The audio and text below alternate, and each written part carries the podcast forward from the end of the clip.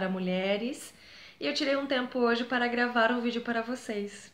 A ideia aqui é bater um papo onde eu consiga esclarecer suas dúvidas, que vocês me mandem temas para que eu consiga compartilhar com vocês um pouquinho do que eu conheço e pesquisar também alguma coisa que eu não conheço, para que a gente consiga evoluir aqui com esse canal. Uh, foi me pedido por meio de algumas amigas e também pelo Facebook para falar um pouquinho de procrastinação. Vocês sabem o que é procrastinar? Procrastinar nada mais é que deixar para depois o que eu posso fazer hoje. Quem já não ouviu isso? Quem já não fez isso, não é mesmo? Então, a ideia aqui é trazer algumas dicas para vocês, mas antes eu quero trazer um exemplo que aconteceu comigo, porque é mais fácil que vocês entendam. Que eu era uma procrastinadora, mas sem nem entender e nem saber que existia esse termo, ou até mesmo de reconhecer que eu era uma procrastinadora. Hoje as pessoas me olham e falam: Nossa, você realiza muito. Pois é, hoje eu realizo, só que eu precisei reconhecer que eu era uma procrastinadora para que tudo mudasse. Quando começa, você começa a deixar de fazer o que é importante para você, sempre, sempre, sempre, pensando que o que é importante para o outro, sempre, sempre, sempre, é mais importante infinitamente do que o que é importante para você, você se anula você deixa de ser quem é você de fato. Você deixa de, de dar a sua opinião, de expressar. Então eu sempre fui uma boa ouvinte. Eu só ouvia. Eu tinha receio de colocar minha opinião porque eu achava que minha opinião não era tão relevante, não era tão importante. Olha isso, gente.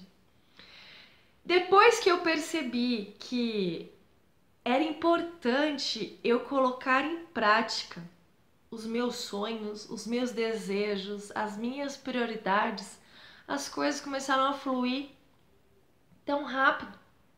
Por exemplo, eu fundei em maio de 2017, há pouquíssimo tempo, o grupo Poder da Mulher. Fundei o grupo, arrumei a parceria com a PRH aqui de Sorocaba, que eles me apoiam muito, são super parceiros nos meus projetos. E no primeiro evento, que foi dia, se eu não estiver enganada, foi dia 5 de maio, eram 40 mulheres inscritas e no final é, eu consegui confirmar 5, né? No dia anterior ao evento, que é sempre num sábado todos os meses. É, e aquilo me deixou tão, tão triste. Eu falei assim: nossa, já vou começar com cinco pessoas. Mas aí a gente tem que sempre olhar pro lado positivo. Ok, que bom que tem cinco pessoas. Vamos seguir. Meninas, vocês não vão acreditar. Eu me emociono. Porque eu vejo a cena na minha cabeça, assim. É como se tivesse um projetor aqui em cima e eu estivesse olhando para ele e vendo a cena. Apareceram 24 mulheres. Na verdade, não, 26 mulheres. Vieram pessoas de São Paulo para prestigiar o evento.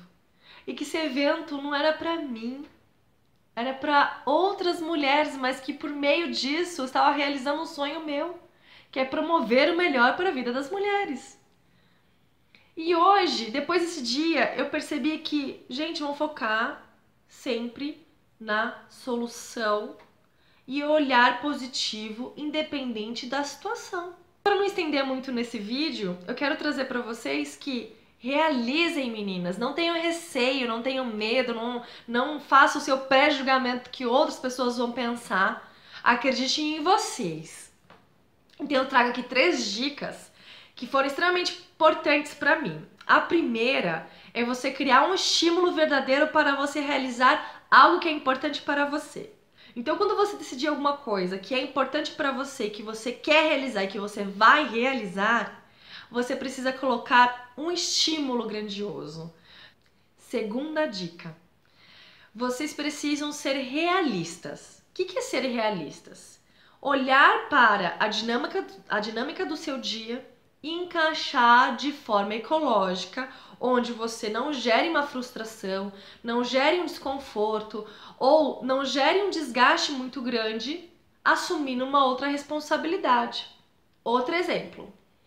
Você trabalha 8 horas todos os dias, estuda 4 todos os dias e coloque como uma meta ler um livro três horas todos os dias. Pensa, gente. Realmente, três horas é ecológico? Realmente, três horas é possível de realizar sem gerar um desgaste, um desânimo? Eu acredito que não. Então, ser realista é você olhar para esse período de 8 horas de trabalho e 4 horas de estudo, colocando 30 minutos para ler um livro. Não fica mais leve? Não fica mais é, é, fácil e possível de realizar? Então é isso que vocês precisam fazer criar um estímulo, uma possibilidade de realizar. E a terceira dica é não se punir. Podem existir dias que esquecemos ou acabamos priorizando outras coisas. Vocês têm que olhar para aquela situação, reconhecer que houve uma falha, mas não se punir e fazer acontecer amanhã. Realiza Foca na realização e não na punição, se por acaso você voltar a procrastinar algum dia. A quarta dica, na verdade, eu tô pensando agora, e aí vamos colocar como um bônus aí. A quarta dica que eu mais gosto de fazer e que normalmente nós não fazemos, que é comemorar as pequenas conquistas. Celebre se você conseguiu ler num mês 30 minutos todos os dias. Celebre como você achar importante. Saindo para jantar, indo ao cinema, saindo com as amigas, passeando com o marido, indo ao, ao parque, enfim, o que você achar que é importante para você. Celebre, comemore, sabe, é, esteja feliz para aquela situação, esteja feliz para aquela realização. Reconheça isso. Meninas, mesmo que em algum momento vocês não conquistem o resultado esperado, não deixe de realizar, porque é isso que vai mudar o seu resultado. É muito simples a gente colocar a responsabilidade no outro, falando, ah, eu não consigo fazer porque fulano é, me ligou, nós ficamos três horas falando, porque ciclano só reclama.